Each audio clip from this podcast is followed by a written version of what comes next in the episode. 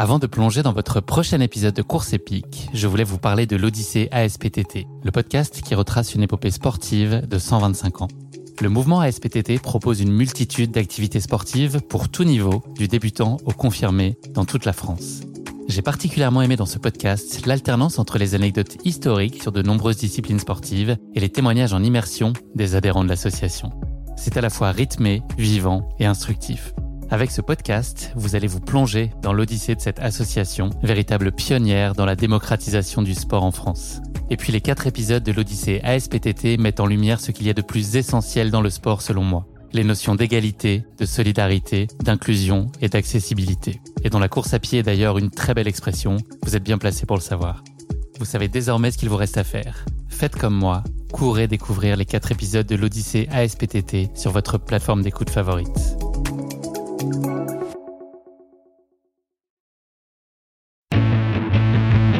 J'ai même pas euh, imaginé euh, euh, songer au, marathon, enfin à allonger la distance en fait. C'était c'était pas du tout d'actualité quoi. Je me disais bah ok, je ferais peut-être un autre semi, mais voilà, ça, ça s'est un peu arrêté là comme ça.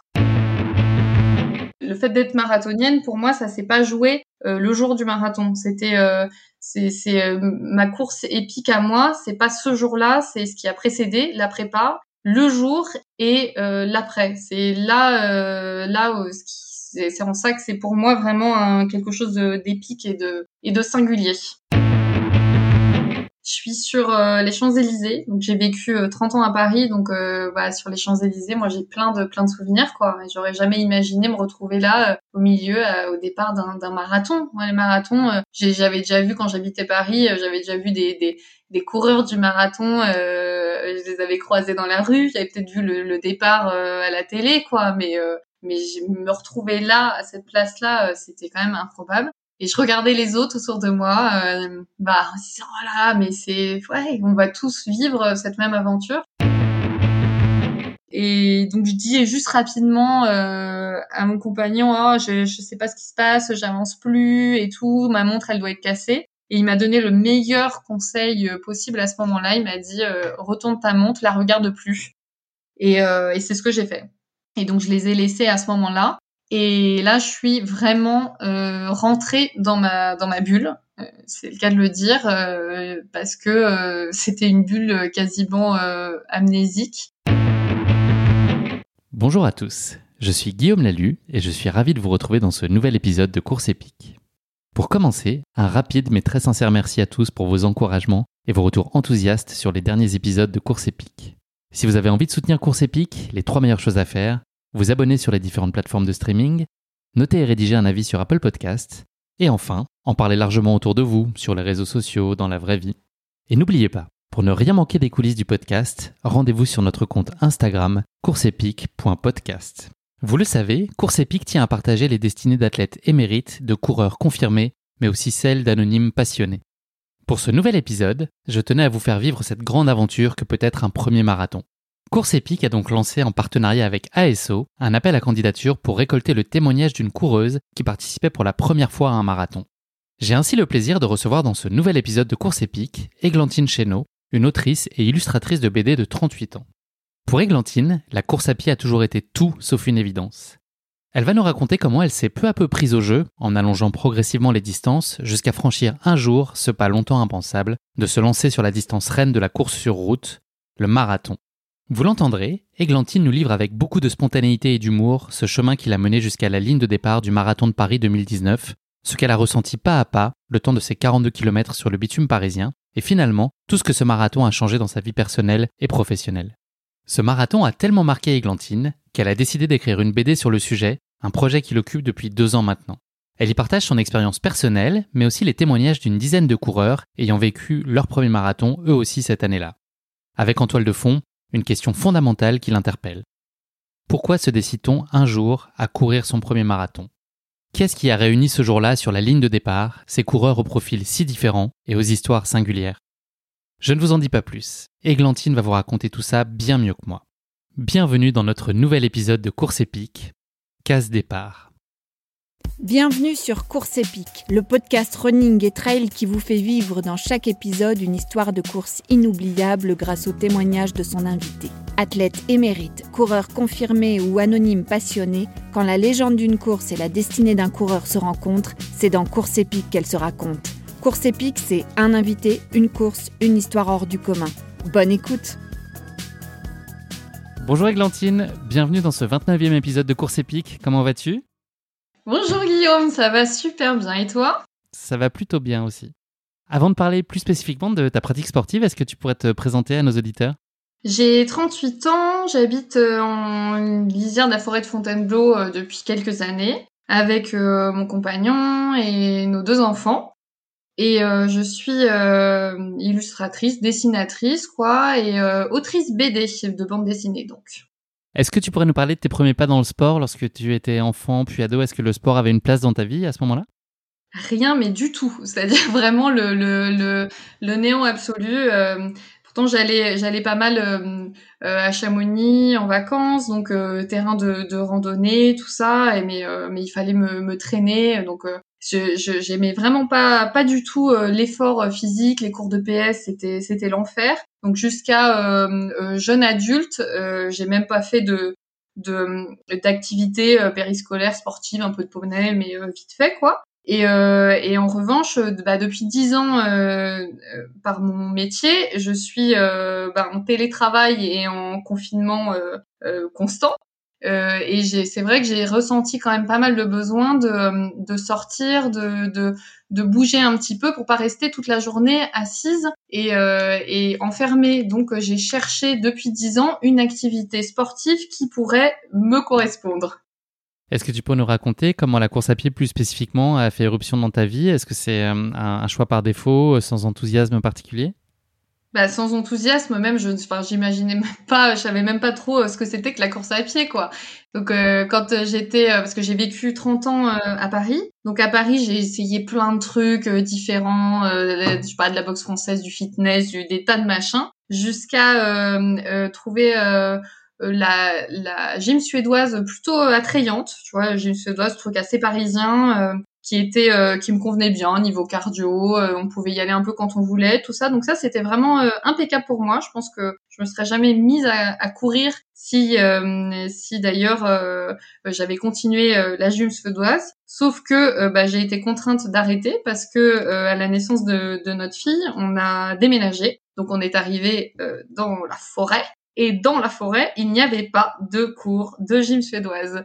Et donc, euh, bah, c'est euh, du coup, je me suis retrouvée, mais euh, complètement, bah, de, de, nouveau à zéro, quoi. C'est-à-dire que j'avais enfin réussi à, à, faire une petite routine sportive. Et, et puis là, bah, je, je, savais pas quoi faire de, de, de ces grands, ces grandes forêts, de ces grands espaces. Et un jour d'hiver, il faisait très très froid. Donc à l'heure du déjeuner, comme euh, habituellement, euh, je vais marcher un petit peu, euh, voilà, pour, pour prendre l'air.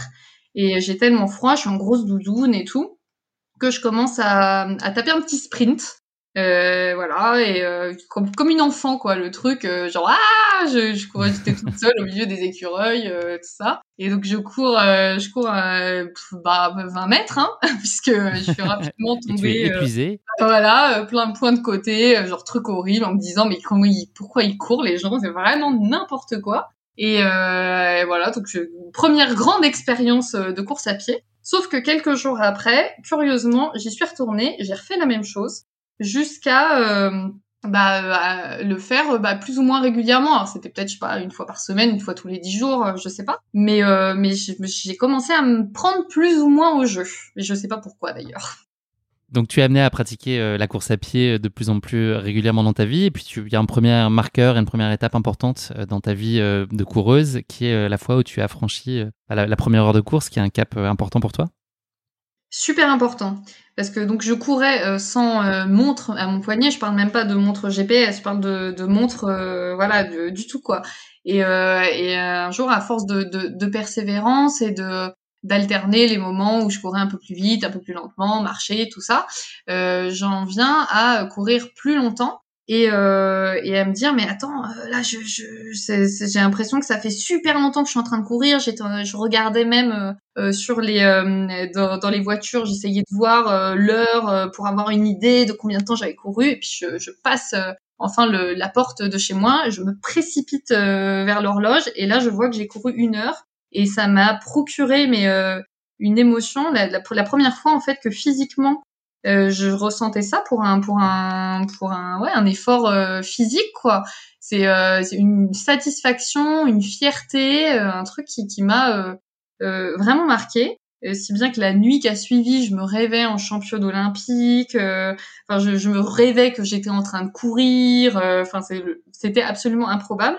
Mais, euh, mais c'est vrai que ça, ça a été le, le tournant qui a fait que, euh, que je me suis un petit peu accrochée euh, après à ce sport-là. Et donc l'étape d'après, qui est d'ailleurs pas une étape obligatoire, c'était une inscription à ta première course. Est-ce que tu peux nous raconter ce qui t'a décidé à franchir le pas et, à t'inscrire à, cette première course? Bah, J'avais pas du tout envisagé l'idée d'une compétition. Je ne savais même pas à quoi ça ressemblait, ni même vraiment que ça existait. Mais euh, un jour, je me promène dans, les rues de, Fontainebleau et je vois euh, une affiche qui annonçait la foulée impériale euh, de Fontainebleau, donc qui est un 10 km. C'était peut-être deux mois après. 10 km, honnêtement, j'avais aucune idée de ce que ça représentait, vu que je ne courais pas avec avec une montre. J'avais vaguement l'idée que c'était bah, entre les 5 km heure que tu marches et les 15 km heure que tu roules à vélo, quoi. Voilà, grosso modo. Mais franchement, je savais pas, je savais même pas si j'avais déjà couru cette distance-là. Mais je me suis inscrite. Et donc, euh, je me présente, euh, bah, je vais chercher, euh, voilà, je vais chercher mon dossard et, et le lendemain, premier jour de la course, sur dans le sas de départ. Et là, déjà, je, je me rends compte que j'ai peut-être fait une petite erreur parce que mon dossard, moi, je l'avais épinglé euh, sur le dos, puisque dos, ça, quoi, voilà. Et, et je pense que j'étais, euh, bah, j'étais la seule hein, euh, dans, dans ce cas-là, euh, et j'ai rapidement compris mon, mon erreur. Euh, mais ce qui m'a vraiment frappé dans, dans ce sas de départ, c'était tous les, les le, le, profil de gens hyper différents qui étaient là, qui étaient là en, famille, qui étaient entre amis, et euh, qui, qui, venait un peu comme comme pour une fête quoi. Et que moi jusqu'ici je enfin si quand je pensais à cette à une course en compétition je ne voyais que des euh, des athlètes euh, des sportifs qui se la racontent un peu, suréquipés, qui veulent battre un record. Euh, moi, j'avais qu'une peur, c'était arriver dernière. Je sais pas, qu'on me jette des cacahuètes, euh, qu'on qu'on n'attende pas, euh, je passe la porte. Enfin, j'en sais rien, tu vois. Je me faisais un, tout un délire, un fantasme. Et là, je me retrouve avec avec tous ces gens qui avaient l'air très normaux en fait. Et ça, ça m'a, ça a été la première image qui m'a vraiment marquée. Et, euh, et au, au, départ aussi, euh, bah c'est cet instant où, euh, où le, le, la personne qui fait, qui fait l'ambiance quoi va lancer le départ et, euh, et lance un clapping. Donc tout le monde voilà euh, met les bras en l'air, commence à, à taper des mains. Et là j'ai été surprise par l'émotion, pareil que ça m'a procuré, un peu comme quand tu fais partie de d'un orchestre ou euh, voilà d'une chorale euh, on est tous ensemble et que on, on, va jouer la même partition quoi si je peux filer la métaphore. Et, euh, et finalement j'ai la, la, ligne de départ je l'ai passée euh, presque bah, les larmes aux yeux déjà. Vraiment super émue par ça. Puis je fais voilà petite course elle se passe se passe classiquement. Pareil encore encore étonné par par tous ces gens qui se soutiennent qui qui font des sourires voilà. Et puis je passe euh, la ligne d'arrivée et on me donne une médaille, quoi. Je suis arrivée euh, près de ma fille avec ma médaille. Euh, ma fille, elle m'a dit, ah, c'était le jour de ses trois ans d'ailleurs. Et elle m'a dit, ah, maman, t'as gagné la course. Mais je suis tellement d'accord avec elle. Pour moi, quelqu'un qui a une médaille, c'est quelqu'un qui, qui gagne la course, quoi. Tu vois, c'était fou. Donc en fait, Ce oui, est vrai, tu, as bah gagner la course. Ben oui, sauf que tu tu gagnes ta ta tu gagnes euh, ta course personnelle et ça moi je l'avais pas du tout compris ni envisagé euh, dans ce sport-là. Et donc la course à pied, elle gagne de plus en plus euh, de place dans ton cœur euh, au fil des, semaines et des mois. Tu connais ensuite un, second moment euh, particulièrement marquant à l'occasion de ta deuxième grossesse. Est-ce que tu peux nous raconter l'espèce de bascule qui s'est passée dans ta tête à ce moment-là et peut-être de prise de conscience de la place que tenait la course à pied pour toi?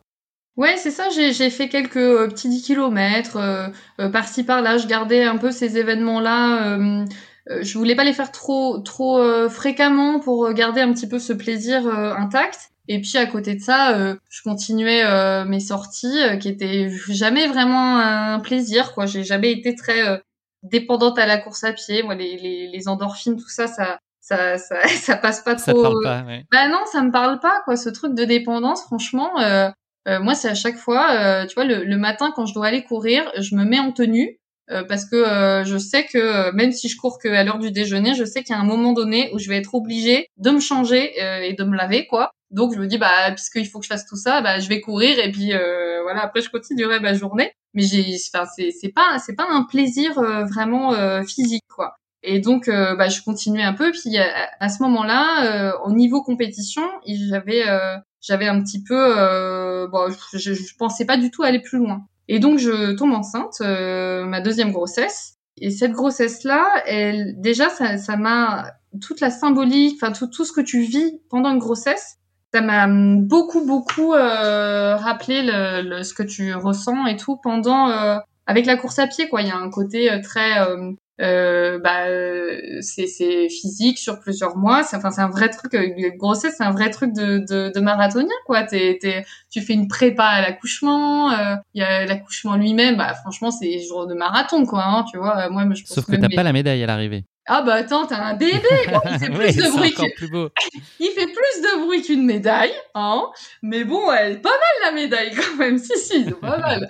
T'as pas le t-shirt du finisher, quoi, voilà mais euh, mais bon c'est il y a quand même ça m'a beaucoup euh, euh, marqué euh, cette euh, cette cette corrélation entre les deux et et surtout à chaque fois que dehors je croisais des des coureurs je sentais une une certaine animosité me parcourir les chines. limite, j'avais un petit peu envie de, de, de, les, de les insulter euh, euh, gentiment cas, je le faisais dans ma tête, hein, voilà.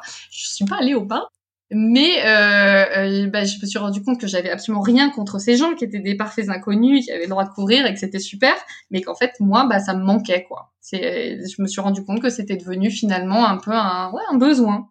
Et donc euh, quand euh, quand euh, bah, mon fils est né, quelques mois après, je me rappelle lui avoir susurré à l'oreille lui avoir fait une grande révélation et, euh, et, lui dire bah tu vois dans quelques mois il y a le, le semi marathon de Paris et, euh, et je vais m'inscrire. Donc je crois qu'il m'a répondu Berk. Et, et qui en tout cas il a répété je voulais dire vas-y maman je suis avec toi. oui bien sûr c'est la meilleure. Il le savait déjà. Merci beaucoup pour cette introduction, Églantine. On va passer désormais à notre euh, rubrique de la basket chinoise, notre portrait chinois version sportif. Première question de cette basket chinoise, si tu étais un personnage fictif, qui serait-il? Alors le premier qui, qui me vient à l'esprit, c'est un personnage euh, masculin. Et c'est MacGyver. Tu te rappelles de mhm. MacGyver? Je vois bien, mais oui, avec série mon des euh, années, ouais, série des années 80. Euh, euh, voilà, et, et ce, ce personnage-là, euh, tu vois, il m'a toujours un peu marqué. quand j'étais enfant, j'ai souvenir de de d'y jouer en cours de, de récré, tu vois. Et, euh, et ce que j'aime bien chez lui, euh, c'est son côté, euh, bah, il bricole comme ça euh, avec euh, ce qu'il a sous la main. Il cherche des solutions avec de façon un peu artisanale, quoi. Il, il construit son petit truc et puis et puis bah ça, ça, il arrive à, il arrive à ses fins comme ça. mais c'est pas c'est pas un super héros, quoi. C'est quelqu'un de très de très modeste, quoi. Mais il a une classe folle avec son mulet et sa, coupe de cheveux à nul autre pareil. Sublime. Je suis sûre que j'en étais amoureuse en fait, tu sais. L'inconscient. Deuxième question de cette basket chinoise. Si tu étais un animal, lequel serait-il? Ben, J'ai pensé au castor, qui finalement est pas très éloigné euh, de MacGyver. D'ailleurs, un castor avec un mulet, ça fait une coupe mulet chez le castor. Franchement, ça peut être assez cool.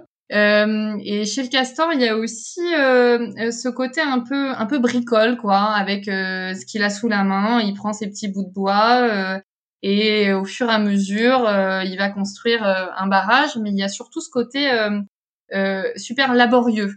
C'est c'est il, va répéter la même action. Et cette petite action, de petite action à petite action, au final, il va en faire ce, ce grand barrage qui est capable de bah, et déjà qui lui sert d'habitat et qui va être euh, euh, capable carrément de, de, de détourner euh, une rivière quoi. Donc c'est toutes ces petites actions qui vont mener un gros truc et voilà ça me, ça me plaît bien. Je le trouve assez positif comme bestiole c'est un parallèle que tu fais avec toi, la course à pied aussi, ce besoin de, bosser, de suivre un cadre pour petit à petit avancer dans les différentes étapes qui t'emmèneront jusqu'à l'objectif que tu t'es fixé. Ouais, je pense que de toute façon, c'est aussi ce que m'a appris et révélé un peu la course à pied, c'est cet aspect-là de de ma personnalité euh, où j'ai pas de j'ai pas de de, de vrai euh, euh, talent au départ mais je suis pugnace et, et, laborieuse et je fais les choses comme ça à la petit à petit. Et je, je, je lâche pas et donc finalement j'arrive aussi à, à mon joli ouvrage. Dernière question de cette basket chinoise, est-ce qu'il y a un sportif ou une sportive qui susciterait une certaine forme d'admiration chez toi? Alors des, des grands sportifs, moi j'ai pas une culture euh, euh, sportive euh, folle puisque je me suis jamais énormément intéressée au sport, mais euh, j'ai en tête par exemple Kevin Meyer, le, le décathlonien, parce que je trouve ça dingue d'être aussi fort en autant de, de, de disciplines différentes. Et puis je trouve que c'est en, en, dehors des stades un gars brillant quoi que j'aime beaucoup écouter, j'aime beaucoup son approche de, du sport et de, de, la vie, quoi, en règle générale.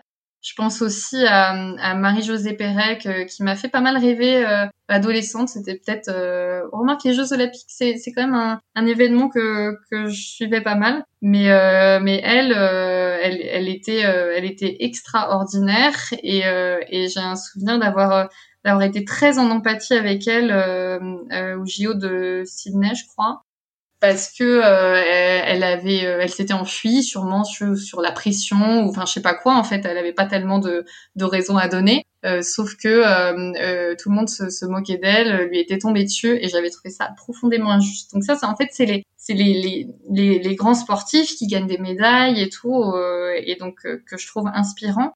Mais comme moi, je m'en fiche un petit peu de, de, de la, la, performance finalement euh, qu'on gagne des médailles ou pas, euh, ça, ça m'importe peu.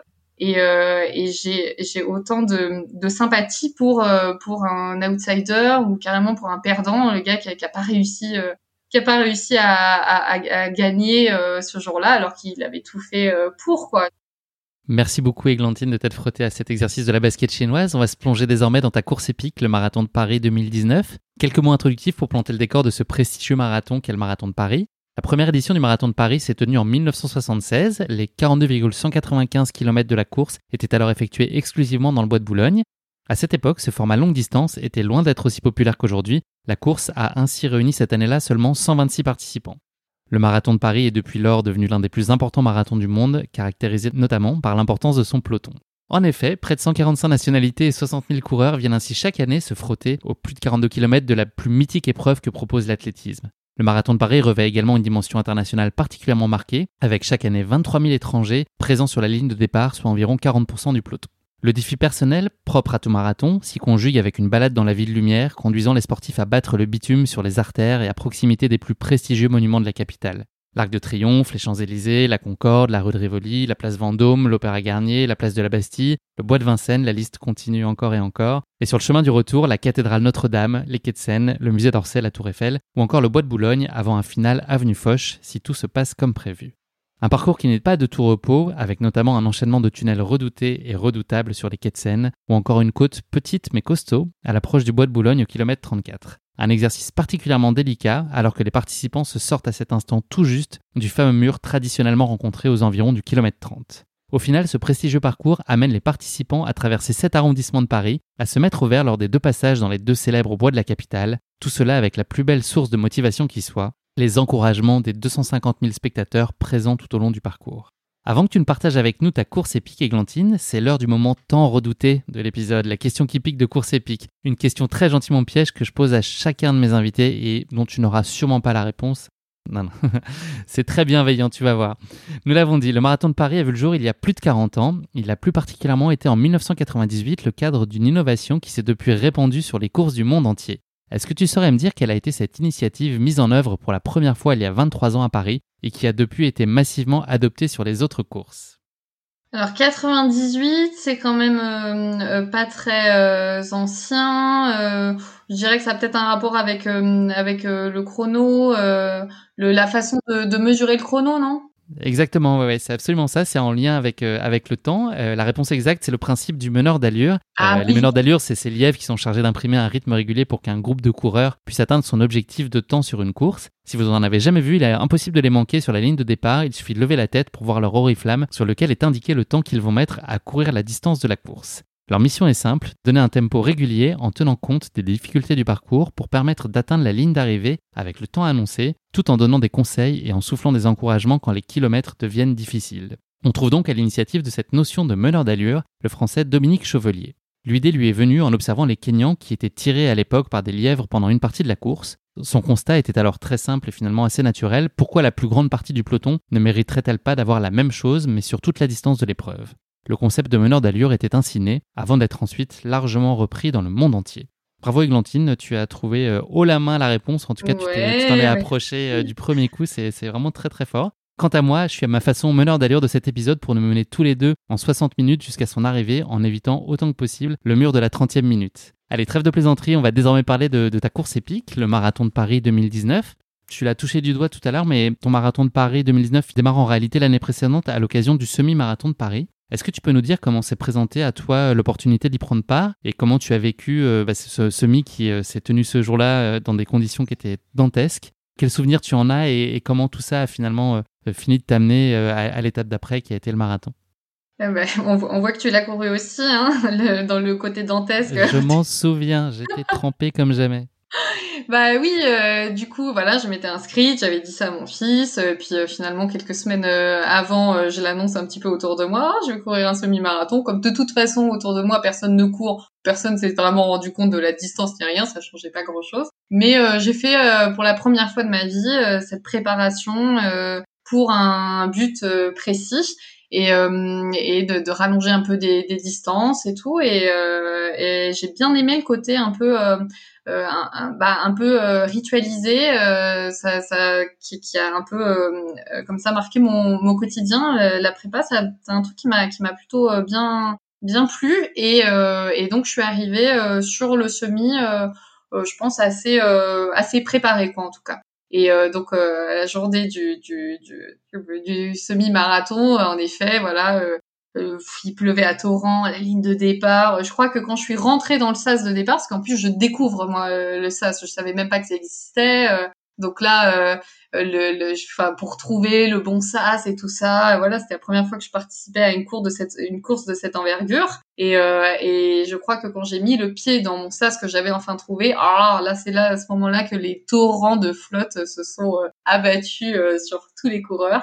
Et, euh, et donc euh, voilà, petite course comme ça euh, dans Paris, ça déjà c'était c'était c'était vraiment vraiment superbe quand même parce que je crois que la, la- finalement la pluie moi elle m'a pas elle m'a pas tant gê- gênée que ça sur le moment alors que j'avais aucun équipement, j'avais rien sur la tête, j'avais pas une veste imperméable. D'ailleurs le lendemain j'ai attrapé la grippe, j'ai été malade comme un chien pendant plusieurs jours, tu vois. Mais sur le moment vraiment ça m'a pas gênée. D'ailleurs, je crois qu'en règle générale, euh, courir sous la pluie, c'est marrant. Ça, j'ai toujours l'impression de d'aller un peu contre les éléments, de faire un truc vraiment incroyable. C'est c'est pas un truc qui me gêne euh, tant que ça, quoi. C'est difficile de se motiver, mais sur le coup, ça va, quoi. Et euh, et donc, bah, semi-marathon, je l'ai passé vraiment le sourire aux lèvres. Ça ça m'a ça m'a vraiment plu. J'étais bien prête et tout. Et puis à l'arrivée, m'attend mon compagnon et notre fille euh, sous la pluie. Euh, ils ont été héroïques. On peut le dire. Ouais, mais euh, c'est c'est euh, voilà, je passe euh, je passe la ligne d'arrivée euh, encore une fois en larmes, encore une fois cette émotion euh, un peu folle d'avoir accompli ça alors que je j'y avais même jamais rêvé en fait. C'est même pas que je m'en sentais pas capable, c'est que j'y avais même pas pensé quoi. Et, euh, et donc ça c'était vraiment super fort. Et sauf que les jours qui ont suivi, euh, j'ai eu un petit un petit coup de blues, un petit coup de déprime sportif quoi. De bah voilà, l'objectif il est passé. Bah et maintenant bah que- qu'est-ce que je fais Tu vois, euh, c'était euh, je voyais je voyais je voyais pas. Un objectif. aller plus loin. Bah oui, euh, enfin, j'ai même pas euh, imaginé euh, songer au, au- au marathon, enfin à allonger la distance en fait. C'était euh, c'était pas du tout euh, de de- d'actualité quoi. Je me disais bah ok, je ferais peut-être un autre semi, mais voilà, euh, ça, ça s'est un peu arrêté là comme ça. Enfin, c'était un peu le petit le petit coup de blues. Et, et comme je j'avais besoin de me rattacher un petit peu nostalgique à, à cette journée-là, euh, je me plongeais un petit peu dans les dans les, les, photos de ce genre de course. Et puis, euh, bah, comme souvent euh, dans ma vie, j'en ai fait une petite une petite BD quand j'ai des trucs à dire, des trucs voilà à retenir. Bah, j'ai fait des petits dessins et puis des petites archives comme ça personnelles. Donc je me suis fait une petite planche de, de quelques cases de BD qui racontaient euh, euh, cette journée-là. Et, euh, et puis bon, comme ça, par hasard, je, je me suis pas pourquoi pas, je vais je vais le partager aux, aux organisateurs euh, du, euh, du semi-marathon. Et ça leur a plu, ils l'ont partagé sur euh, sur leur réseau et euh, surtout bah, sur la, la, dernière case de cette BD là, euh, j'avais fait une boutade, mais c'était pour pour clore en fait hein, la page. Je disais juste ah bah tiens si l'année prochaine je courais un marathon, mais sans y croire un, un, quart de seconde. Voilà, c'est ce truc c'était juste à la fin. Et le problème c'est que ils m'ont pris au mot et que comme les organisateurs du semi sont également ceux du marathon, et ben ils m'ont dit mais bien sûr, du coup, euh, on va te, on va te lancer ce défi-là et on va t'offrir euh, ton dossard pour le marathon de Paris 2019. Te voilà prise au piège. Et donc là, qu'est-ce que tu ressens à ce moment-là? C'est un mélange de, de, panique et de, de ce, finalement cet euh, objectif qui te dépasse un peu, ou c'est entremêlé avec beaucoup d'excitation et finalement peut-être un objectif qui te manquait ou un nouveau défi dans lequel te projeter? Bah, quand j'ai euh, reçu leur mail, euh, j'ai euh, j'ai dû euh, faire un j'ai dû dire un énorme gros mot et je me suis dit ah non c'est pas possible. Mais pour mais pourquoi? Mais c'est non! Tu vois une espèce de mélange comme ça. Et puis tu sens qu'il y a quand même une petite voix dans ta tête qui te dit ah c'est quand même bête de passer le de de laisser passer l'occasion quoi. Alors j'ai accepté euh, mais euh, en me disant bah je, ça va être une, une bonne expérience à dessiner. Voilà je vais raconter euh, euh, ma prépa foireuse, euh, euh, si je me plante, que j'arrive pas au bout, que je le fais pas, que je me blesse et tout, bah au moins j'aurai des bonnes histoires à raconter. En fait, je suis partie un peu dans un truc comme ça. Et puis comme j'avais quand même sur les, les, précédentes courses croisé des gens bah, au profil de très différents, comme je te disais, qui avaient rien à voir avec les sportifs que je fantasmais, qui participaient à ce genre de compétition. et ben j'ai eu envie en parallèle de, de ma prépa euh, de euh, lancer un appel à témoignage à des gens qui allaient courir aussi euh, leur leur premier marathon comme moi ce jour-là. Et j'ai reçu beaucoup de, de, de réponses qu'en fait les, les gens avaient vraiment envie de, de raconter leurs histoires. J'ai été étonnée, très émue par par toutes ces tous ces témoignages et je pense que c'est ça m'a aussi vachement porté euh, et, euh, et un peu euh, un peu désinhibé. je me suis dit, bah voilà, en fait ils sont un peu un peu comme moi, un peu incrédules, un peu on sait pas trop dans quoi on se lance, mais on y va tous quoi. Est-ce que tu peux nous parler d'une phase assez essentielle dans un marathon qui est la phase initiale de préparation? Comment est-ce que tu t'es organisé? Combien de temps avant tu as, démarré? Puis est-ce que tu as réussi à garder la discipline? Tu nous parlais du castor tout à l'heure. Est-ce que tu as été un bon castor pour préparer cette, cette course et arriver dans les meilleures dispositions? Castor Junior, tu te souviens de ça de, dans, ouais, dans Donald, Riri, Fifi, et Loulou, Loulou je vois bien. Ouais. ouais. J'ai été Riri, Fifi et Loulou, tu vois. Mais euh, ouais, d'un point de vue euh, physique et tout, j'ai été hyper studieuse. Je pense que j'ai pas, c'est pas que j'ai pas sauté une séance, je pense que j'ai pas sauté une minute euh, de tout. Il y a même, même, euh, même, j'ai un souvenir euh, de de, de ma séance euh, la plus longue euh, que j'ai faite euh, en Bretagne pendant les vacances. Il y avait, c'était mais la tempête, il y avait un vent. Alors là, je peux te dire que le semi-marathon. Il y a une petite malédiction avec la météo et toi, j'ai l'impression, non?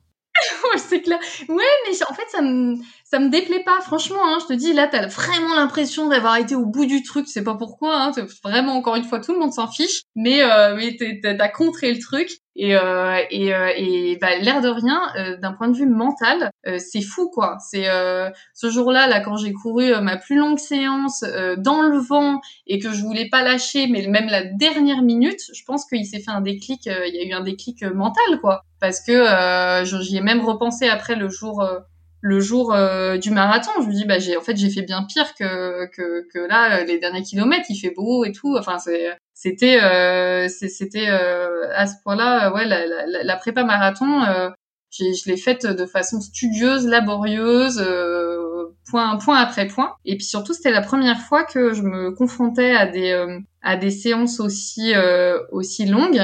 Et, euh, et, et c'est passé un peu un truc aussi. Euh, j'ai apprécié en fait l'état hypnotique, le côté un peu la, la, bulle dans laquelle tu te mets quand tu quand tu cours longtemps. Et, euh, et je me suis rendu compte que même ça me ça m'apportait euh, vraiment quelque chose euh, dans ma vie de tous les jours et même qui était qui allait en écho avec euh, avec mon boulot parce que quand tu fais une BD et eh ben c'est le même principe que que quand tu prépares un marathon tu fais plein de c'est plein de de d'étapes comme ça qui sont très longues qui sont très laborieuses qui sont pas toujours fun et, euh, et pourtant, euh, bah tu voilà, tu, tu continues euh, bout à bout. Et, euh, et ces longs moments euh, de préparation où je pouvais, j'avais juste à, à, discuter en fait avec moi-même, soit en être dans, dans, cet état hypnotique, soit de de, bah, de de temps comme ça où je pouvais discuter, penser à mon boulot et tout. Et maintenant c'est fou parce que je sais que si je cale d'un point de vue euh, professionnel, s'il y a j'arrive pas à, à terminer un boulot, à trouver une idée par exemple, je vais courir euh, euh, un moment et euh, je vais revenir et j'aurai l'idée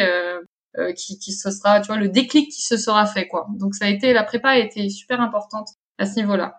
Mais, mais oui, juste ce que je voulais dire aussi, c'est que c'est que le, le, le jour du marathon, euh, c'est, enfin, le, le fait d'être marathonienne pour moi, ça s'est pas joué le jour du marathon. C'était c'est c'est euh, ma course épique à moi. C'est pas ce jour-là, c'est ce qui a précédé la prépa, le jour et euh, l'après. C'est là euh, là c'est en ça que c'est pour moi vraiment un, quelque chose d'épique et de et de singulier.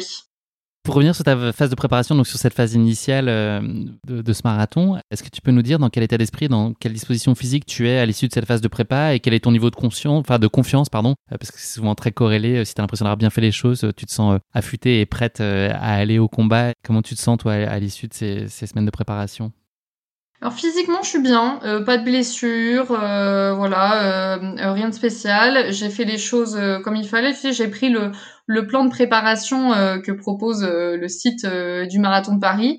C'est comment finir son premier marathon. Je suis pas allée chercher plus loin. Moi, les les les les les, grandes plans d'entraînement hyper compliqués, je décroche tout de suite. En fait, ça ça me parle pas du tout. Donc là, je me suis dit bah si des professionnels mettent ça en ligne et qu'avec ça tu peux finir ton marathon, bah euh, c'est peut-être que j'ai une chance, tu vois. Mais bon, c'était pas forcément le, le plus important. Je pense euh, honnêtement que si euh, si j'arrivais au bout, si je devais abandonner, je sais pas quoi, ça aurait pas non plus été été un drame quoi. Mais physiquement, je suis bien, je suis prête. voilà, c'est je me pose pas tellement plus de questions. J'ai rêvé des milliards de fois du départ, de la course et de l'arrivée.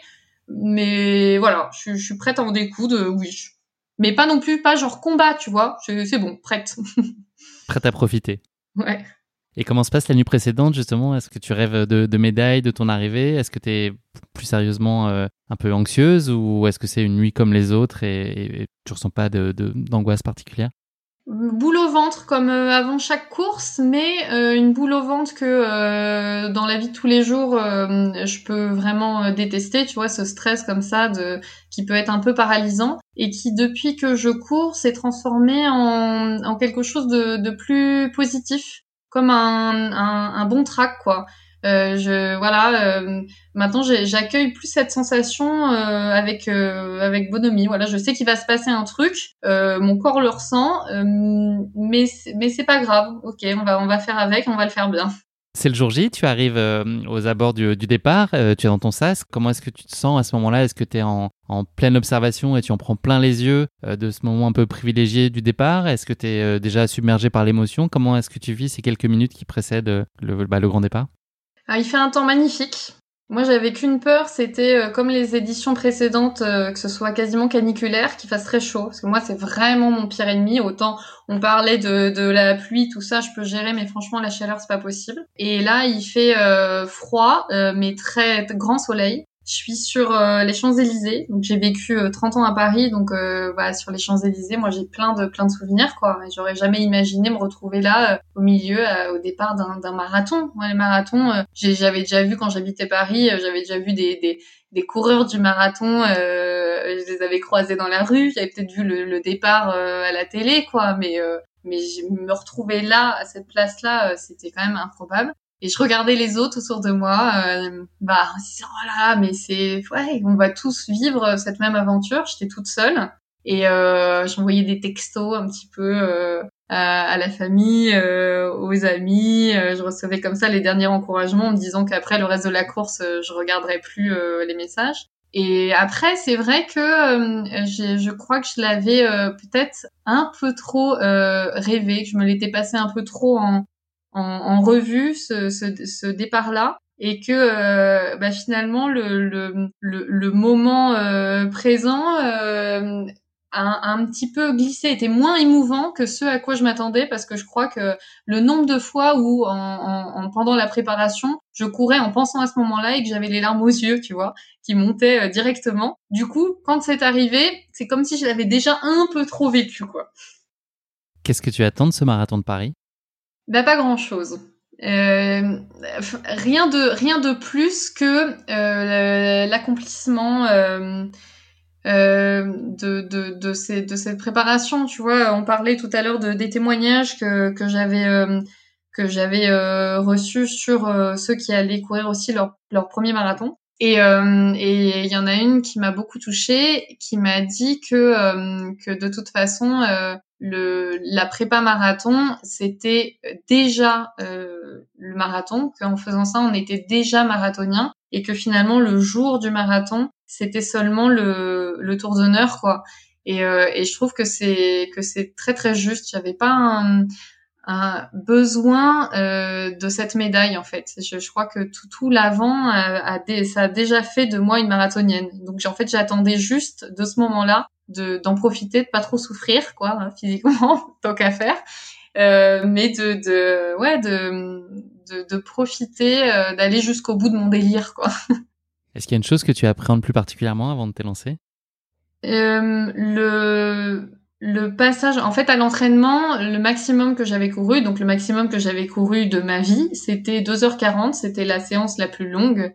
Euh, et donc le après ces 2h40 là, bah je sais pas ce qui se passait quoi. Je je, savais pas, c'était c'était vraiment l'inconnu. Et euh, et même si euh, ça, ça me faisait euh, enfin j'étais pas non plus euh, enfin je pensais pas que j'allais m'écrouler à 2h41, tu vois. je m'attendais quand même pas à ça. Mais euh, bah ouais, gros saut dans le vide. Euh, donc je crois que ma, ma grande appréhension c'était celle-là parce qu'après tout le parcours, euh, je l'ai pas tellement euh, étudié euh, en amont. J'ai fait ça un peu comme quand tu regardes un, un film d'horreur euh, en te mettant euh, la main euh, devant les yeux, en laissant filtrer juste quelques petites images, que du coup tout devient un petit peu flou. Bah voilà, c'était ma vision du, du parcours du marathon de Paris. Elle était floue. Voilà. Ça y est, nous sommes le 14 avril 2019, le départ est donné. Qu'est-ce que tu ressens sur les toutes premières foulées de la course? Alors on passe comme ça la, la grande arche, on, on, on se on s'engage euh, tous euh, sur euh, sur cette avenue incroyable. Il y a tous les supporters qui sont très présents à cet endroit-là, avec plein de pancartes, ça crie, il, commence à y avoir un peu de musique et tout. Et là, bah, la seule chose qui me vient à l'esprit, c'est j'ai envie de faire pipi. et, et je vais devoir euh, tenir pendant des heures avec cette envie-là. Alors euh, forcément, euh, tu vois, le, le, pipi de la peur, euh, tout le monde connaît ça, hein, c'est Un classique, oui. Bah ouais, mais mais en, en général, j'arrive à m'en sortir avant, mais là, j'ai attendu longtemps dans le sas, les toilettes, elles étaient pas très attrayantes et tout. Et, et, donc là, je m'en suis voulu à fond parce que, euh, enfin, ça me faisait rire en même temps, mais mais tu vois, tu descends les Champs Élysées, t'arrives place de la Concorde, euh, cette année-là, pour la première fois, euh, hop, tu vas euh, Place Vendôme, puis l'Opéra Garnier, tu redescends sur sur la rue de Rivoli, t'as le Louvre. Et pendant toute cette partie-là, la seule chose à laquelle j'ai pensé, c'est que où, sont les toilettes? Tu vois, je regardais pas les bâtiments, je disais attends les toilettes, où est-ce qu'ils ont mis les premières toilettes quoi? Heureusement, premier ravitaillement, kilomètre 7, des toilettes.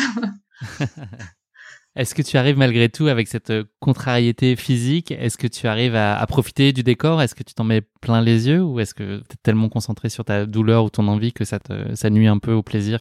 Bah, je suis joyeuse. Tu vois, quand je te dis je m'en veux et tout, euh, d'avoir juste envie de, de, de, chercher les toilettes et tout ça, mais en fait, ça, ça me fait rire, une espèce de petite euphorie. Euh, euh, ouais, je, je suis, euh, je, rigole quoi. Ça, ça, ça joyeux. Il y a plein de monde et puis il y a, en plus, c'est, c'est, il y a tous les, les gens qui viennent encourager, mais il y a aussi bah, tous les gens qui se promènent quoi. Je veux dire, rue en temps normal, c'est, c'est, c'est bondé de monde quoi.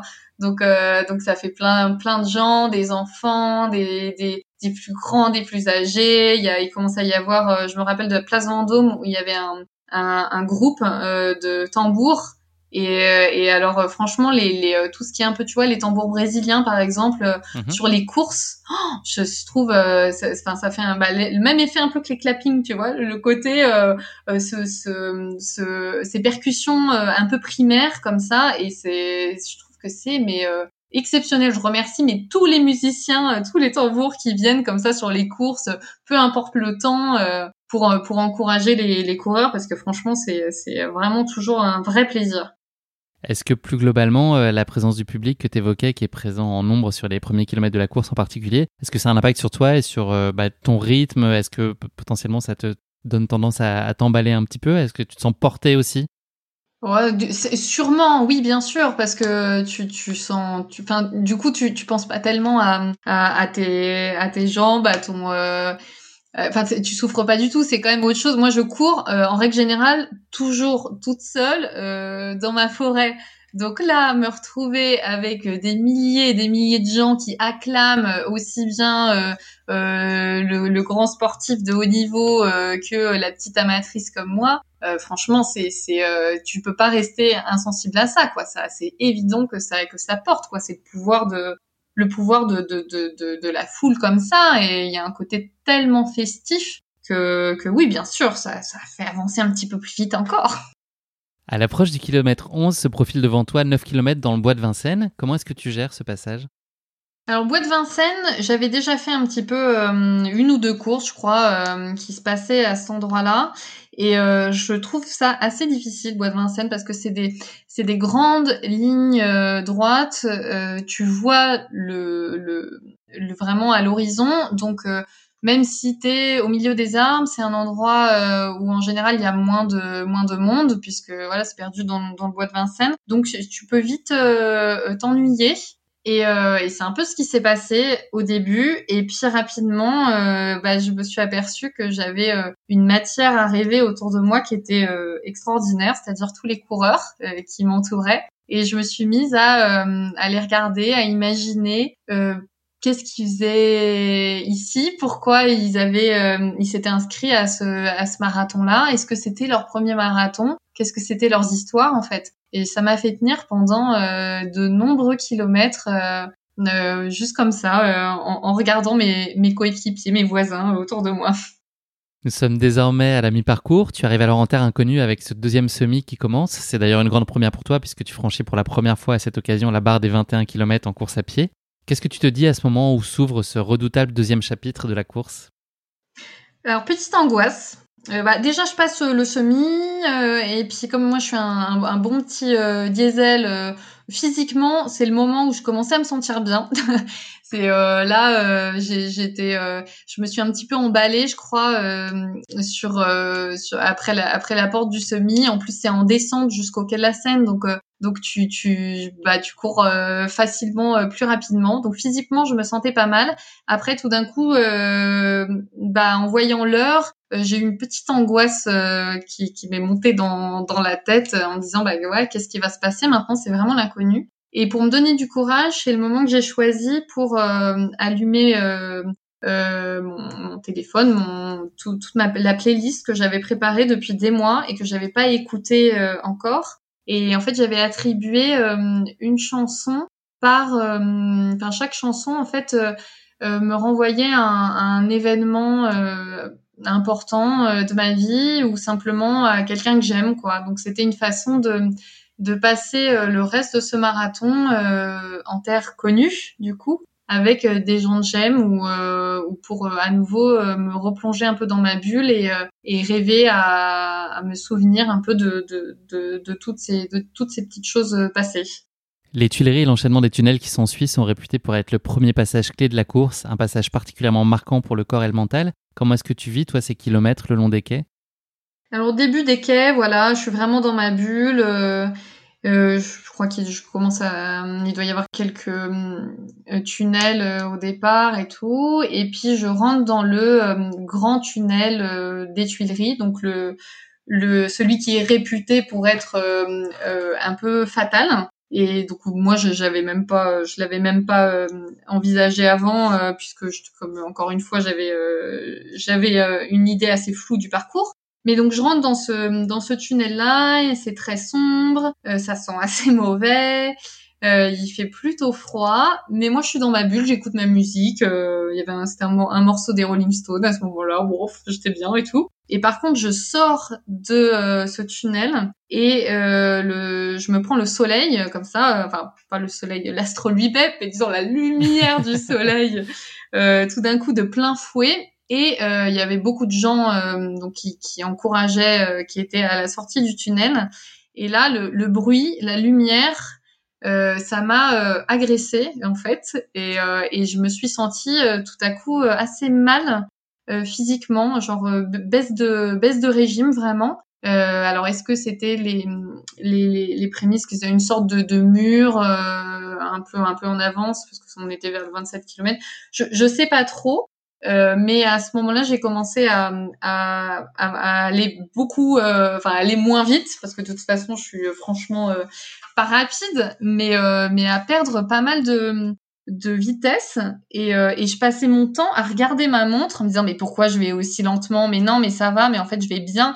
Enfin je, j'étais focalisée sur euh, sur ma vitesse et sur le fait que j'avais un peu la nausée quoi et ça ça a duré jusqu'à quelques kilomètres plus loin où j'avais donné on avait donné rendez-vous avec mon compagnon et ma fille encore eux les, les héroïques et donc je dis juste rapidement euh, à mon compagnon, oh, je je sais pas ce qui se passe, j'avance plus et tout, ma montre elle doit être cassée. Et il m'a donné le meilleur conseil euh, possible à ce moment-là. Il m'a dit euh, retourne ta montre, la regarde plus. Et, euh, et c'est ce que j'ai fait. Et donc je les ai laissés à ce moment-là. Et là je suis vraiment euh, rentrée dans ma dans ma bulle. C'est le cas de le dire parce que c'était une bulle quasiment amnésique parce que sur euh, tous les kilomètres qui ont qui ont suivi jusqu'au bois de Boulogne, euh, bah je, en fait je me souviens de rien. J'étais devais être dans un état tellement euh, hypnotique que euh, que j'ai pas vu passer euh, tu vois par exemple euh, les jours qui ont suivi j'ai regardé mes photos de course et il y a une photo de, de moi donc je me reconnais quand même hein, je suis en train de courir hein, je, je, je, le vois bien. Sauf que derrière moi il y a la tour Eiffel et que je n'ai aucun souvenir d'avoir vu la tour Eiffel ce jour-là. Mais rien du tout quoi. Tu vois d'ailleurs on voit j'ai le regard oh, centré et tout ça. Et donc là pendant euh, vraiment pas mal de kilomètres, euh, blackout euh, total. Pourtant j'ai avancé, hein, mais euh, blackout. Jusqu'à l'entrée du bois de Boulogne où j'avais donné rendez-vous à une de mes meilleures copines qui a jamais couru de sa vie et, et qui s'est entraînée pendant quelques semaines pour pouvoir m'accompagner jusqu'à jusqu'à l'arrivée quoi sur ces derniers kilomètres là. Et là le fait de la voir hop, tout d'un coup, ça m'a reconnecté euh, à la réalité. C'est le souvenir dont je me ressouviens. Euh, je me souviens de, la suite de la course à partir de ce moment-là. Est-ce que sa présence a eu un impact euh, très bénéfique sur toi ou tu étais tellement à ce moment-là dans, ta course et dans l'effort que finalement c'était chouette de pouvoir compter sur elle, mais tu étais quand même dans, un, défi encore très personnel et de, de plus en plus difficile dans les derniers kilomètres de la course? Eh ben, au fond de moi, je me disais que euh, j'allais être hyper contente plus tard de vivre ce moment-là, d'avoir vécu en fait ce moment-là avec elle, qu'on ait ce souvenir euh, en commun. Mais sur le moment, euh, euh, ça, ça m'exaspérait quelque part. C'est que elle, elle, était super à fond, super motivée. Euh, euh voilà, elle disait, allez, c'est bon, tu vas y arriver. Tu sais, elle m'encourageait vraiment. Euh, bah, voilà, comme comme en même temps tout, tout l'aurait fait, hyper hyper chouette et tout ça. sauf que sauf que moi j'avais j'avais juste envie de lui dire ah, tais-toi, ça suffit, je suis dans mon truc, oh machin. Et je, je me rappelle que j'égrenais des suites de chiffres Ouais, euh, je faisais un, deux, ah non, je, faisais un rebours d'ailleurs. Je crois que je faisais 50, 49, 48 comme ça. Et puis elle, elle essayait de de, euh, de suivre mon rythme qui, qui avait aucun sens. Et puis elle faisait ah oui, 49, 48 et tout. C'était mais complètement absurde. Euh, donc sur le moment, euh, je l'ai pas vécu comme un, un, un, une, une, béquille encourageante formidable, mais je suis tellement heureuse de, de qu'on qu'on l'ait vécu ensemble, quoi. Et puis franchement, Bois de Boulogne, euh, elle après, elle, elle m'a même dit euh, plus tard, mais c'est mais qu'est-ce que c'est que ce truc quoi? Parce que euh, t'arrives en fin de course, donc c'est à, peu près les dix derniers kilomètres, et euh, donc voilà, à 30 dans les jambes et tout, et, et c'est c'est c'est la cour des miracles quoi. T'as vraiment des gens qui qui rampent à moitié, qui vomissent dans les coins, qui limite s'évanouissent, enfin je sais pas quoi, et et puis surtout t'as je sais pas peut-être enfin moi en tout cas il y avait 80% de gens qui, qui marchaient quoi. Et, euh, et moi mon seul objectif que je m'étais donné c'était de d'arriver au, bout de ce marathon sans marcher peu importe le chrono ça je m'en fichais complètement mais je voulais je voulais pas marcher voilà. Je me disais je fais un marathon en courant voilà. Et, euh, et là de voir tous les gens qui courent euh, qui marchent qui marchent euh, autour de toi euh, bah mentalement c'est pas évident de, de, de tenir de tenir la barre on est donc dans les tout derniers kilomètres, tu l'as dit. Est-ce que il y a un moment euh, dans ces derniers kilomètres où tu te dis ça y est, je touche au but, je l'ai fait, euh, je vais réussir à aller au bout de ce premier marathon? Bah surtout pas.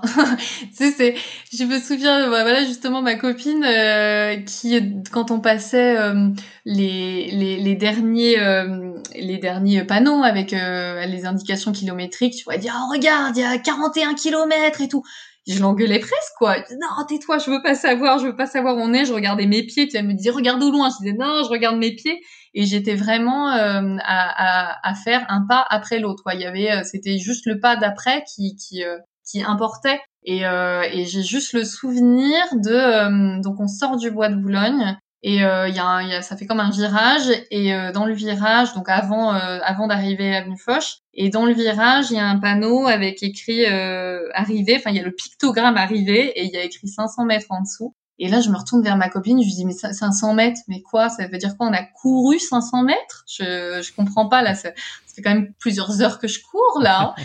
Et euh, elle me dit mais non, c'est l'arrivée, c'est dans 500 mètres. Et alors là, oh là là, ouais, là, là, euh, pour le coup grosse émotion, c'est ça y est, je vais devenir marathonienne. Euh, je, suis avec ma copine là à côté, c'est euh, ouais, là là grosse émotion qui monte d'un coup. Et, et donc avenue Foch, là on, on s'engage et il y avait un, le photographe de course sur le côté. Et, euh, et donc je, je, prends ma copine euh, par le bras et je lui dis regarde on va viens on va faire euh, on va faire une photo euh, historique, la photo dont qu'on pourra se, se, montrer au coin du feu quand on aura nos petits enfants et qu'on sera et qu'on sera toutes toutes vieilles et tout ça. Et et voilà. Gros gros moment d'émotion et de là à ce moment-là je me suis vraiment rendu compte que j'allais devenir officiellement marathonienne. Tu boucles ce marathon en 5h14. Quelle est la première chose que tu ressens au moment où tu franchis la ligne d'arrivée? Tu es submergé par les émotions? Tu es épuisé? Qu'est-ce, que, qu'est-ce qui prend le dessus tout de suite? Alors, donc j'ai, je vis vraiment le, la grosse émotion là avec ma copine euh, là. Après, je me tape. Elle, elle, elle, euh, elle, elle avait pas de dossard, donc elle, elle, elle sort. Et là, je me dis ouais, elle est méga sprint, tu vois, méga sprint sur 50 mètres, hein, donc. Mais voilà, ah, méga sprint et tout je passe la ligne d'arrivée et, euh, et, contrairement euh, aux autres courses, je ressens pas grand chose. En fait, je suis complètement sonnée. Euh, je suis là, je récupère ma médaille. Si j'ai juste un, j'ai eu un, un, un, une petite montée comme ça de d'émotions qui, qui quelques jours après m'a vraiment fait monter les larmes aux yeux parce que je me souviens que la, petite dame qui m'a donc la bénévole qui m'a tendu ma médaille je lui dis euh, ah bah vous allez faire de moi une marathonienne et, euh, et elle me dit euh, ah bah vous y êtes quand même pour quelque chose mais je vous adoube Et, et j'ai trouvé ça, ah, ça, quand j'y repense, ça m'émeut encore. Et mais sur le moment, je suis un peu comme anesthésiée, tu vois. On parlait d'amnésie, d'état hypnotique et tout. Bah, je suis encore un peu anesthésiée. Et je vais, je vais retrouver mes proches. Je dois fondre en larmes, mais je suis pas trop, enfin je sais pas trop et euh, je me suis pas du tout attardée en fait sur le site. Je suis même pas allée faire ma photo souvenir avec mon t-shirt finisher et ma et ma médaille euh, devant euh, l'Arc de Triomphe. Euh, on a on a repris euh, le métro, on est tout de suite parti. Je crois que c'est quelques jours après que que les les, les émotions et et le le, le défi accompli est, est, remonté et où j'ai vraiment j'en ai vraiment pris conscience quoi. Est-ce qu'il y a une image que tu retiens plus particulièrement de ce marathon? Si je te parle de marathon de Paris, spontanément, la première chose qui te vient à l'esprit, quelle est l'image que tu as cristallisée de ce, moment et de tout ce cheminement jusqu'à franchir cette ligne d'arrivée? Bah, je, crois justement que c'est un peu, euh, c'est un peu le cheminement, quoi. C'est, euh, c'est tout le, tout ce, tout ce, ce, parcours en fait, euh, toutes les, les, émotions qui traversent, qui tu vois, quand, je suis retournée à Paris depuis depuis depuis deux ans, donc depuis que j'ai couru ce marathon, et ben maintenant euh, les quand je vois je sais pas quand je vois l'Arc de Triomphe, bah j'ai en tête mon départ. quand je vois la Concorde, j'ai envie de faire pipi.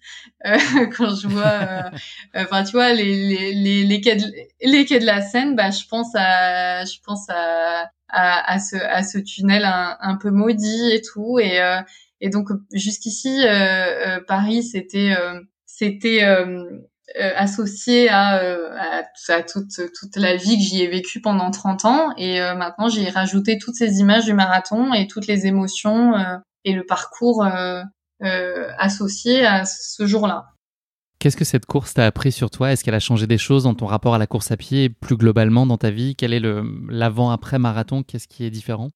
Elle m'a vraiment révélé, on en parlait déjà un peu tout à l'heure, mais elle m'a vraiment révélé ce, ce cette, cette euh, pugnacité et cette, euh, ce côté bosseur et, euh, et laborieux que que, que j'avais au fond de moi, mais dont finalement je me rendais pas tellement de compte. Mais c'est vrai que que je, en général, dans ma vie tous les jours, je me fixe un objectif et puis petit à petit, je euh, j'y vais à force euh, à force euh, de travail et tout et et finalement le, la course alors que pourtant c'est pas une activité encore une fois un, qui, me procure un plaisir fou quand j'y suis. Je veux dire, courir ne me procure pas un bonheur physique fou, mais euh, je sais que ça me, ça me fait du plus de bien tu l'as dit un peu plus tôt dans le podcast, donc tu es autrice euh, de BD et illustratrice, et donc tu as un projet en lien très direct avec le Marathon de Paris auquel tu as participé et qui t'a donné l'occasion de collecter un certain nombre d'anecdotes et de témoignages d'autres participants à, ce marathon. Est-ce que tu pourrais partager peut-être euh, une ou deux anecdotes qui t'auraient particulièrement marqué?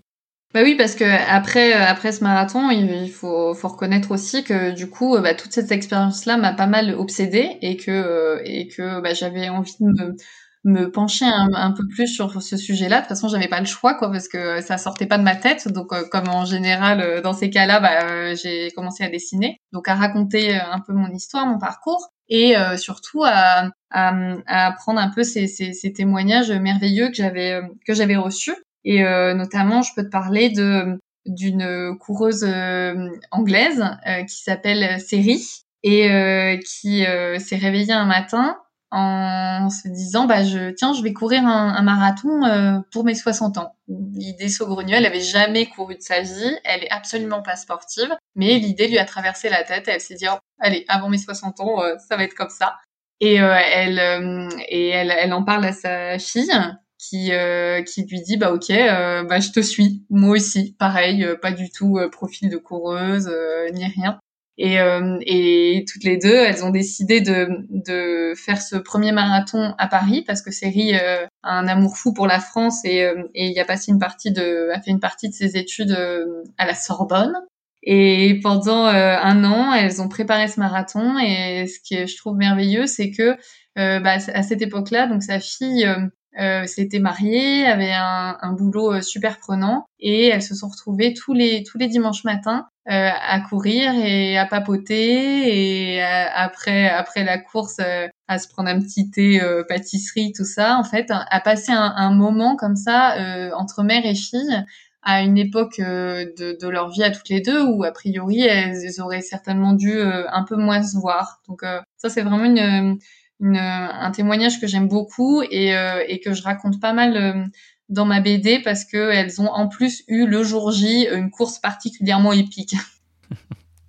Très bien. Eh bien. Écoute, merci beaucoup d'avoir partagé avec nous, avec autant d'enthousiasme et de spontanéité, euh, le récit de cette course épique qui t'a amené à te dépasser d'une incroyable façon et à vivre ce formidable accomplissement de devenir marathonienne. On va parler un peu maintenant d'avenir et de tes futurs projets. Est-ce que tu as des rendez-vous sportifs qui sont déjà prévus dans ton agenda 2021, en dépit des incertitudes qui planent euh, malheureusement en ce moment? Alors le, le, mon gros objectif euh, qui était euh, celui de 2020, c'était euh, le cross du Mont Blanc, 23 km du Mont Blanc, qui a lieu fin juin. Et voilà, retourner. Et sur lequel je serai moi aussi, figure-toi. Je serai, je serai également. Et oui, j'ai mon dossard, euh, j'ai mon dossard et, je croise les doigts extrêmement fort pour en me disant. Ah, merci. Bah, en juin, on, pourrait envisager euh, d'avoir d'avoir une course et des, des objectifs auxquels s'accrocher. On en a besoin. Ah, ça serait ouais, ça serait merveilleux parce que là, pour le coup, euh, bah, je sais pas, toi aussi, t'as dû passer par tirage au sort et tout. Et l'année dernière, moi, j'avais j'avais été tiré au sort, ça a été repoussé, donc un peu un peu gros coup au moral, quoi. Et, euh, et, là, en plus, moi, je vais à Chamonix depuis depuis que je suis enfant, donc c'est un rendez-vous familial aussi euh, qu'on se ferait, donc ça me plairait beaucoup. Et puis euh, et puis passer au trail euh, que je fais déjà un petit peu en forêt, qui, qui je pense peut vraiment me plaire parce que j'aime bien le côté ludique aussi euh, du trail qui change un petit peu de d'allure, qui est un peu moins euh, bah, hypnotique que, que, la course sur route. Et donc ça, ouais, bah, je croise, euh, croisons, si on croise tous euh, les doigts, franchement, je suis sûre que ça va marcher. On devrait se croiser là-bas. Si on croise tout, on devrait réussir à se croiser là-bas. Ouais.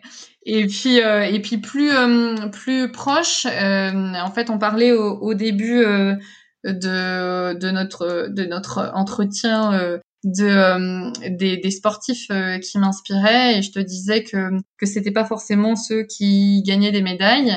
Et, euh, et c'est même ceux que je, qui m'inspirent beaucoup c'est même des, des, des, amateurs quoi. Et depuis la prépa marathon je suis un, un groupe de coureuses qui s'appelle les Paris Marathon Girls qu'on appelle plus communément les PMG et voilà, c'est on est plein de filles comme ça, on se on se, on se soutient et, euh, et ça permet de ne pas saouler euh, nos entourages euh, avec avec toutes nos histoires de courses et nos questions quoi.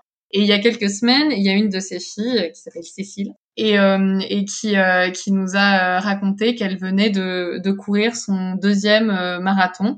Donc le premier c'était aussi le même que le mien en 2019 et là elle venait de faire son, son deuxième marathon en off, donc toute seule autour de chez elle. Et j'ai trouvé ça complètement fou parce que je pensais même pas euh, que c'était envisageable, que c'était possible. Et, euh, et, euh, ça m'a motivée. Et, euh, et, du coup, là, moi, je suis aussi en, prépa marathon et j'ai décidé de, de le courir en off. Donc, si tout se passe bien, fin avril, pour enfin boucler la boucle de ces de ce marathon qui a eu lieu il y a deux ans et qui va se finir avec bah, la, la, sortie de, de ma BD qui raconte toute cette histoire. Génial, très beau projet. Eh ben écoute, je, te propose de conclure cet épisode euh, non pas avec le mot de la fin, euh, comme le, veut la tradition, mais plutôt le motto de la fin. Est-ce que tu peux partager avec nous une citation ou une devise qui t'est particulièrement chère et qui est une source d'inspiration pour toi dans la vie? Alors en bon français, je te dirais euh, step by step, mais étape par étape quoi. Mais mais ou sinon, je peux te le dire de façon un petit peu plus poétique, façon vieux sage, tu vois euh, souvent, euh, je me dis que plutôt que de, de regarder le, le sommet euh, de la montagne que, je veux atteindre, et eh ben, faut surtout que je m'applique à, à, franchir les petites collines qui vont petit à petit me rapprocher de, ces somm de ce sommet. C'est le principe du castor, on y revient, de petite brindille à, à petite brindille, et arriver jusqu'au bout de l'ouvrage.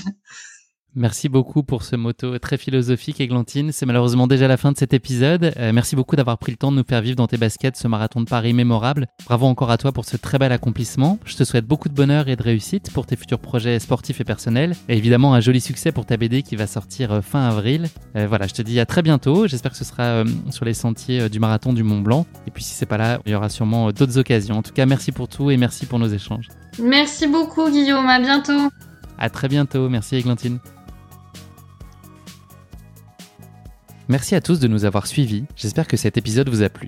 Pour ne manquer aucun épisode, n'oubliez pas de vous abonner sur les différentes plateformes de streaming. Et si le cœur vous en dit, n'hésitez pas à mettre le maximum d'étoiles sur iTunes, cela aidera Course Épique à se faire connaître plus largement encore. Merci et à très bientôt pour notre prochain épisode de Course épique.